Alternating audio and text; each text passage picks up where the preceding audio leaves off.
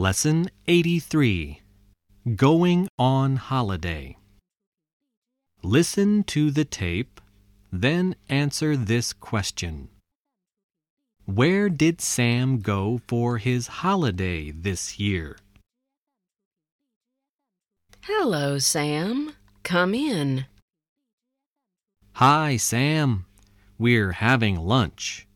Do you want to have lunch with us? No, thank you, Tom. I've already had lunch. I had lunch at half past twelve.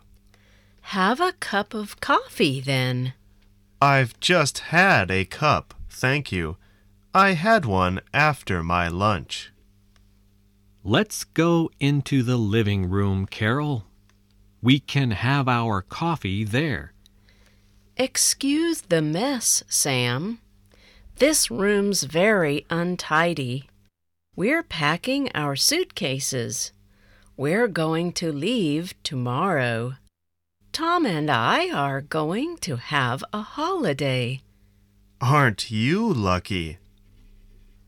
When are you going to have a holiday, Sam? I don't know.